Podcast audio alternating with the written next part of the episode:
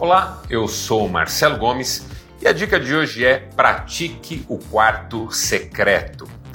Eu vou começar deixando com você um texto da palavra de Deus que está no Evangelho de Mateus, no sexto capítulo, é especificamente o verso 6, que diz o seguinte: Quando você orar, vá para o seu quarto, feche a porta e ore a seu pai que está em secreto, e o seu pai que vem em secreto o recompensará.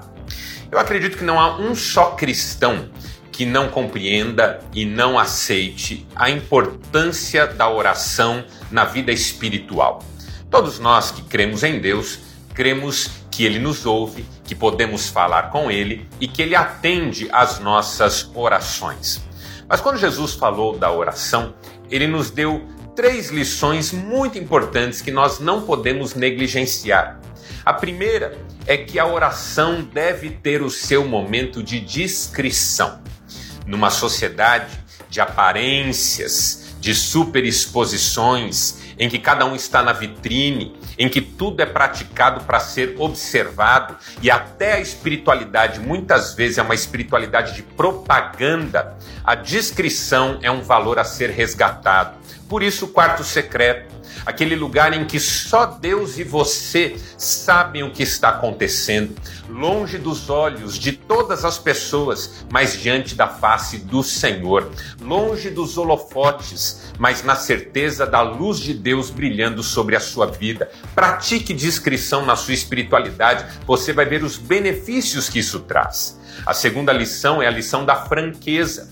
Porque quando a gente sabe que Deus vê, o coração se abre. E note o verbo que Jesus usa. Ele não diz ore ao seu pai que ouve em secreto, mas que vê em secreto, porque oração é muito mais alguma coisa que Deus vê do que alguma coisa que Deus ouça. Até porque ele não precisa das nossas palavras, ele vê o nosso coração. Nunca esconda nada. Quem desabafa, quem descarrega o seu conteúdo interior diante de Deus, sempre se levanta da oração aliviado confiante e encorajado a enfrentar os seus desafios. E a terceira lição que Jesus nos ensina é exatamente sobre a fé.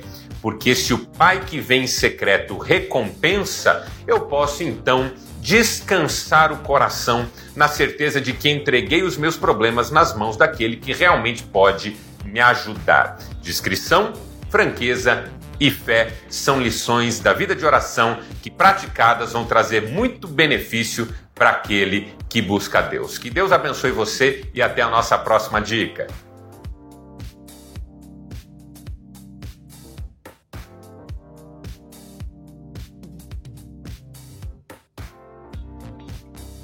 thank